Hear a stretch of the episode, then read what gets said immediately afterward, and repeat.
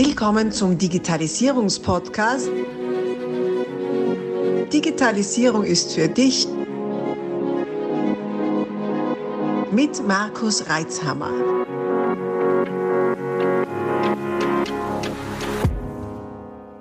Das ist Teil 3 dieses Interviews. Solltest du die ersten beiden Teile noch nicht gehört haben, stoppe am besten jetzt und geh zurück, um auch keine Inhalte zu verpassen. Ansonsten wünsche ich dir viel Freude mit dieser Podcast-Folge. Mhm. Das ist die Steilvorlage für eine persönliche Frage. Und zwar dein Warum. Warum machst du das? Sehr gute Frage. Und es gibt auch so den schönen Spruch, ähm, es gibt zwei wichtige Tage in deinem Leben. Mhm. Der erste ist, an dem du geboren wurdest und der zweite ist, an dem du herausgefunden hast, warum du auf dieser Welt bist. Mhm. Und ich hatte den vor vielen Jahren, so sechs, sieben Jahren, äh, hatte ich den Moment, wo ich festgestellt habe, ah, deswegen bin ich auf dieser Welt. Ich will Menschen inspirieren, damit sie mehr Spaß bei der Arbeit haben und dort auch produktiver sein äh, können. Ja, ist das schön. Schau. Wenn man das so klar weiß, das ist wirklich toll. Und, und das hat mich jetzt, glaube ich, auch dazu geführt, äh, bei, bei YouTube den, den Channel äh, mhm. zu, mhm. den, den Kanal zu starten, wo, wo ich auch darüber spreche, äh, wie man Teams glücklicher und auch produktiver macht. Und da gibt es ganz viele tolle kleine Hacks, äh, über die ich dann dort auch erzähle, äh, die man anwenden kann. Und das ja, hilft mir wieder mehr rauszugehen, äh, mehr Menschen zu inspirieren dass wir wegkommen von dieser gigantisch schlimmen Zahl von 80 Prozent der Menschen, mhm. die nicht engagiert bei der Arbeit sind. Äh, und da viele Unternehmen haben, wie, wie, wie es bei dir auch schon der Fall ist, äh, wo die Mitarbeiter motiviert sind und engagiert und da einfach das Bestmögliche ja, rauszuholen. Ja, ja es gibt ja, kann man jetzt eine Zitate-Schlacht machen, nicht so quasi, es ist ja jeder grundsätzlich motiviert, sonst würde er nicht bei der Firma anfangen. Als, als Organisation, als Chef muss man darauf achten, dass die Leute nicht demotiviert. Mhm. Das wird jetzt beim einen oder anderen äh, Arbeitgeber für Stirnrunzeln suchen, äh, sorgen, der gerade vielleicht Mitarbeitersorgen hat und der das vielleicht jetzt gerade im Moment anders spürt oder fühlt. Und gleichzeitig ist es so, es ist ja, es ist ja so wunderbar, mit einem Team zusammenarbeiten, mit Menschen zusammenarbeiten, die wirklich wollen, die was mhm. erreichen wollen. Mhm. Aber wenn jeder so sein eigenes Warum und seine eigene Motivation hat, doch in, ein, in, ein, in, ein, in, ein, in, einer, in einer Umgebung zu arbeiten, wo man wirklich spürt, da geht es darum, an Lösungen zu arbeiten, ein Ergebnis zu produzieren und nicht darum, der eine hat gesagt und der andere hat mehr wie ich und der andere hat das. Genau. Und, ah, und wer sitzt wo. Das sind also diese ermüdenden, unproduktiven Diskussionen, mhm. sondern wirklich zu sehen, in die Richtung gehen wir.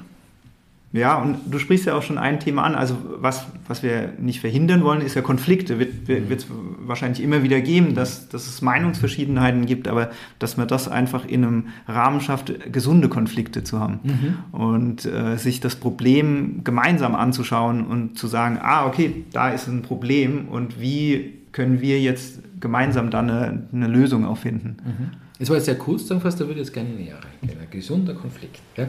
Das ist für mich jemand, der was der Konflikte nicht so super findet, mhm. eine ganz spannende Geschichte. Was, wann ist denn ein Konflikt gesund? Also erstmal vielleicht fangen wir anders an. Ja. Was sind denn ungesunde Konflikte?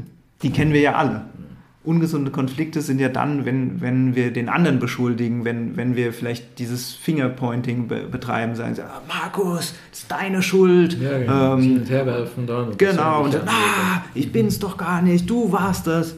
Also das wollen wir alle ja nicht und deswegen haben wir, glaube ich, auch große Scheu, überhaupt in, in Konflikte ja reinzugehen. Und ähm, ich habe vor, vor einiger Zeit ähm, einen, einen tollen, eine tolle Karikatur gesehen. Da ging es darum, ah, das ist der unhealthy Konflikt, also der ungesunde Konflikt, dieses Fingerpointing.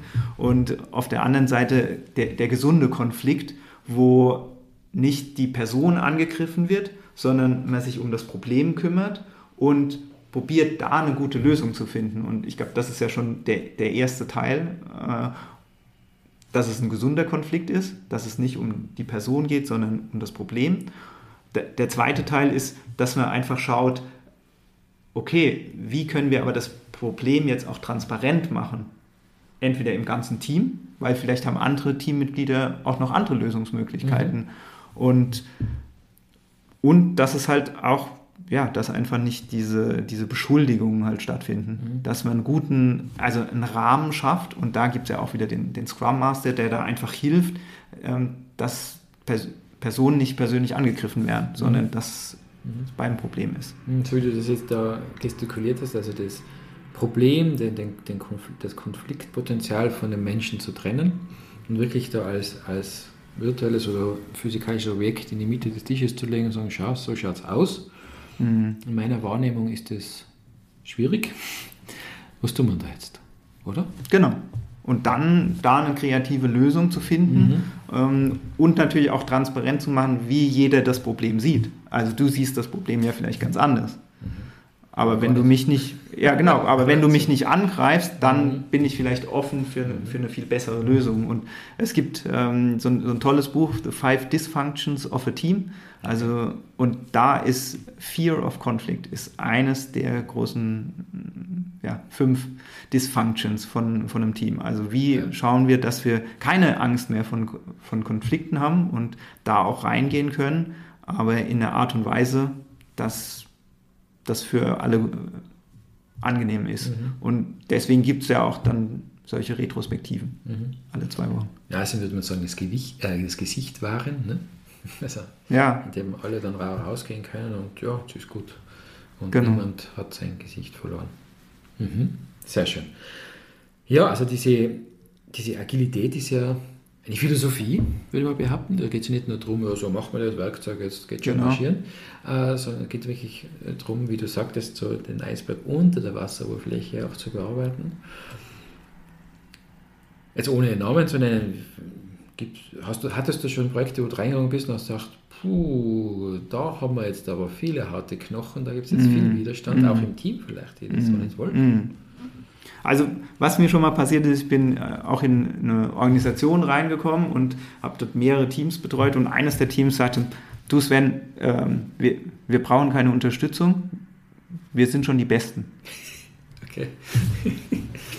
Aber dann kann ich natürlich als Coach da auch nicht helfen. Uh ähm, ich habe dann trotzdem geholfen, mhm. aber mehr subtil und äh, hat sich dann herausgestellt, dass die Zufriedenheit im Team dann doch nicht so hoch war und man hat dann doch an, langsam angefangen, daran zu arbeiten, dass man vielleicht doch noch besser werden kann. Und mein Lieblingsbeispiel ist immer, ähm, wenn ich dann höre, ähm, ja, warum brauche ich denn überhaupt so einen, so einen Agile Coach oder so, so einen Coach? Und dann sage ich mir so, ja, schau doch mal in den Sport. Da haben wir Profi-Fußballspieler, aber was hat jede Fußballmannschaft auch? Trainer. Ein Coach, ein Trainer. Ja, der schießt natürlich nicht die Tore, aber der schaut, dass die Menschen, dass die Fußballspieler sich bestmöglich entwickeln und eine Mannschaft auf den Platz zu stellen, die Tore schießt mhm. und möglicherweise die Champions League gewinnt. Mhm. Und das erfordert natürlich immer wieder Training. Also auch Real Madrid als Champions League-Sieger braucht Training. Mhm. Die trainieren ja weiter. Und genauso machen wir das auch in der Agilität. Wir, wir, wir machen immer wieder unsere Rituale und dadurch werden wir sukzessive natürlich besser. Und äh, mhm. das ist ja auch eins der agilen Prinzipien, diese kontinuierliche Verbesserung. Mhm. Finde find ja ein, wirklich, also dieser Spruch, jeden Tag ein bisschen besser werden, äh, das ist ja so mein Motto, nicht? immer schauen, was, was kann man noch ein bisschen besser machen kann man jetzt natürlich auch sagen, es ist latente Unzufriedenheit, aber nehmen wir es positiv, kontinuierlicher Verbesserungsprozess. Äh, liegt dem zugrunde, das finde ich sehr sympathisch. Und das in eine Kultur reinzubringen, ist wirklich eine gute Sache. Ähm, Christian Bischof sagt immer, sei zufrieden, aber gib dich nicht zufrieden. Mhm, mhm. ja, genau. Ne? Ja, genau. So Super dieser Widerspruch gut erklärt. Also das heißt nicht, dass man permanent krantig mit sich selbst ist und unzufrieden, das wäre ja also destruktiv. Mhm. Und gleichzeitig aber neugierig, forschend zu schauen, was geht denn noch besser? Ich bin so, schon super, aber was geht denn noch besser? Ge genau. Und diesen, diesen Jugendforschcharakter super. da aufrecht genau. Mhm. genau. Spannend. Du, und wenn du jetzt da auf deine ähm, langjährige, vieljährige, äh, quasi so von den Ur- aus der Ursuppe der Agilität heraus, nicht? weil so alt ist, ist dieses Konzept mhm. nicht, du bist eigentlich von Anfang an dabei, kann man vorstellen. Wenn du jetzt auf diese Erfahrung zurückgreifst, wo oder in welchen mm, Ebenen hast du die meisten Widerstände erlebt und wo die, meisten, die, die meiste Sogwirkung? Mhm. Also die, der meiste Zuspruch kam immer von den Menschen, die den größten Schmerz hatten. Okay.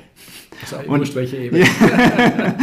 und, und meistens ist das dann äh, unten auf Teamebene, mhm. wo, wo wirklich die Arbeit auch gemacht wird, mhm. weil die oft zugeschüttet wird von Arbeit und ah, das musst du noch machen, das musst du noch machen, das musst du noch machen und einfach dann diese ja, ähm, Overflow on, auf Arbeit ist und man dann sagt, na, ich kann gar nichts mehr machen. Mhm. Und ich habe so ein tolles Beispiel, ähm, wir, wir, messen auch viel in, im, im, Scrum und, und eines der Messgrößen ist, ja, wie viel äh, Features schafft denn jedes Team da zu äh, umzusetzen innerhalb von zwei Wochen. Und das ist für jedes Team natürlich anders. Es gibt immer andere Gründe.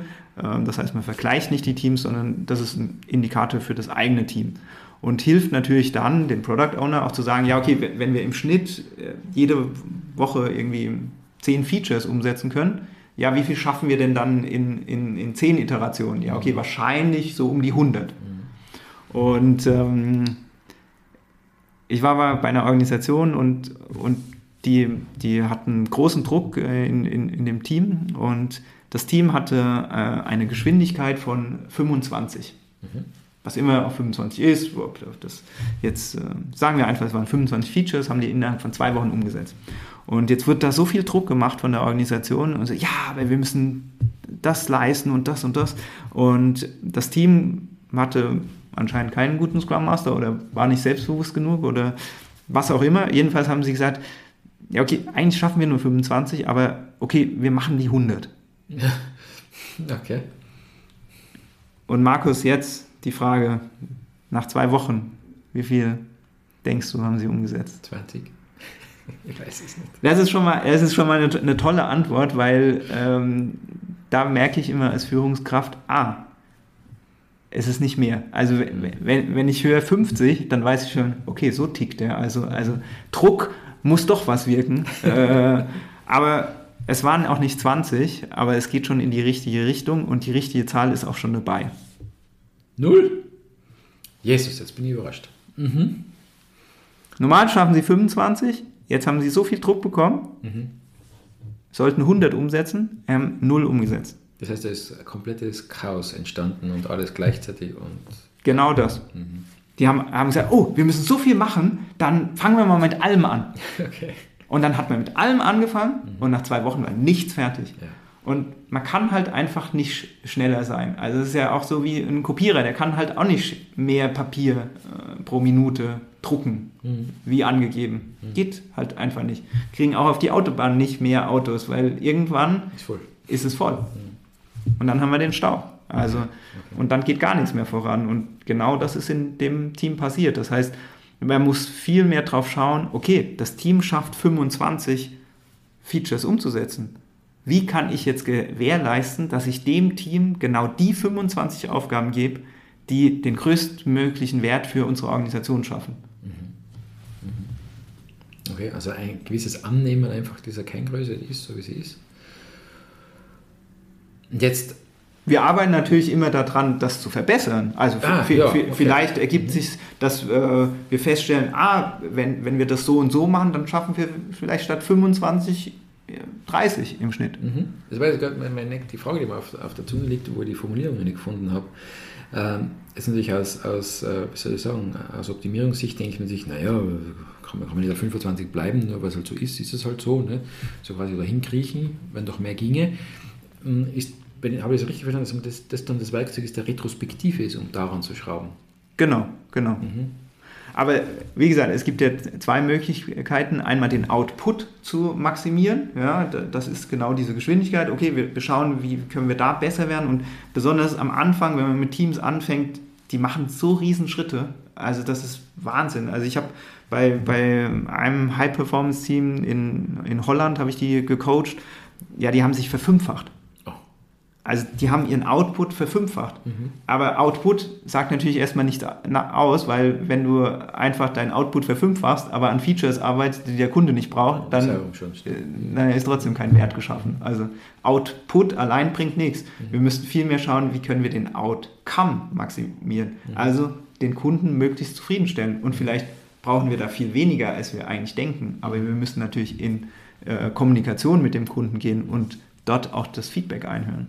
Also sozusagen die, die Überlagerung von die Dinge richtig tun und die richtigen Dinge tun. Genau. Dass man genau. in bestmöglicher Zeit die bestmöglichen Ergebnisse auch erzielen. Okay. Jetzt haben wir dann viel gesprochen über Features und so weiter und so fort und, und Kennzahlen. Jetzt stellt sich nur die Frage, was tue ich jetzt zum Beispiel, wenn ich ähm, in, sagen wir mal, im Prototypenbau bin oder im Projektgeschäft? Da kommen ja immer wieder neue Aufgaben auf mich zu. Andere, mhm. komplett andere. Mhm. Wie kann ich denn das irgendwie in dieses System reinbringen? Weil diese Kennzahlen sind schwer vergleichbar. Einmal sind es Outcome 25 Features, beim anderen sind es 25 Schuhe. Ähm, also wie, wie kann das funktionieren? Genau, das, das, also man soll ja auch gar nicht vergleichen, die, die, die Teams. Also von daher hat da jedes Team seine, seine eigenen äh, Kennzahlen, aber es geht halt darum, möglichst viel Wert. Mhm. Okay, du hilfst dabei, die richtige Kennzahl zu finden, an der man dann das auch festmachen kann. Genau, wir, wir müssen ja erstmal feststellen, ja, was bedeutet denn Wert für dich? Mhm. Und das kann bei dir ganz anders sein wie in einem Restaurant oder in der Marketingabteilung. Mhm. Also im Restaurant kann es sein, so und so viel Stück Pizzen, beim Marketing kann es sein, sein, so und so viele Leads und Ge vielleicht im Vertrieb so und so viel Euro Umsatz, Deckungsbeitrag oder was auch immer. Genau. Okay. Mhm. Mhm. Auch das finde ich ist schon eine Reise, diese eine Kennzahl herauszufinden. Ja, und deswegen sind wir ja wieder bei Transparenz schaffen mhm. und dann inspizieren. Mhm. Ist das vielleicht die richtige Kennzahl und vielleicht ist es noch nicht und dann können wir adaptieren wieder.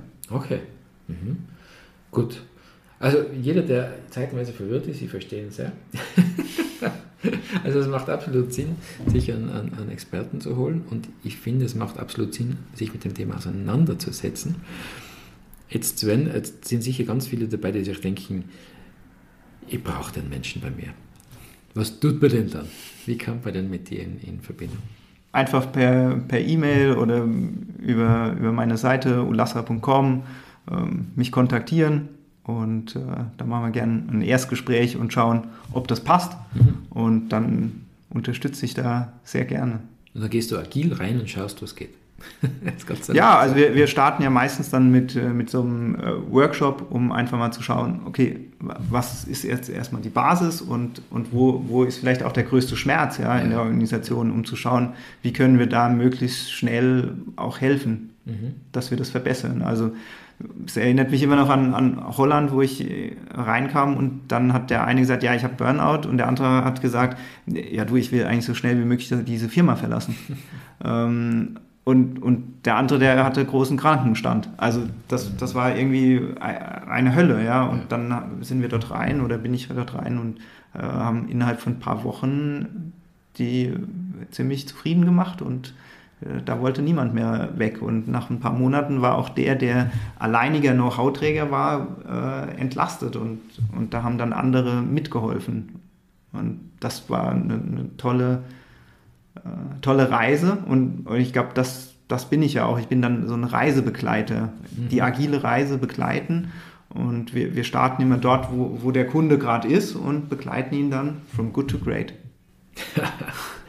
ja, wunderbares Schlusswort. Äh, das, das äh, ja, perfekt abgerundet. Ähm, ich würde sagen, wir packen deine ganzen Links, äh, Kontaktdaten, Social Media, YouTube und Co. alle in die Shownotes rein. Wer es nicht erwarten kann, Sven Koble einfach googeln. Sven, wieder halt Sven und Koble mit weichem Bertha und, und findet dich, findet deinen YouTube-Kanal, findet dich auf Social Media, findet deine Webseite und ja, den Rest liest man nach und ich kann eben nur empfehlen, den Sven zu kontaktieren, wenn er die, genau diese Schmerzen hat, überlastete Teams, Output, Outcome vielleicht, un, also die Ergebnisse ungleichmäßig, Qualität ungleichmäßig. Es kann dein Leben ändern. Im wahrsten Sinne des Wortes und das Leben deiner Kunden und deiner Mitarbeitenden. Sven, vielen lieben Dank für deine Zeit, dass du für das Interview bereit warst. Danke, Markus. Und so viele Einblicke gegeben hast. Sehr gerne. Servus. Servus. Abonnier doch gleich unseren Podcast und vergiss nicht, eine 5-Sterne-Bewertung zu hinterlassen. Bis dann, wenn es wieder heißt, Digitalisierung ist für dich mit Markus Reitzhammer.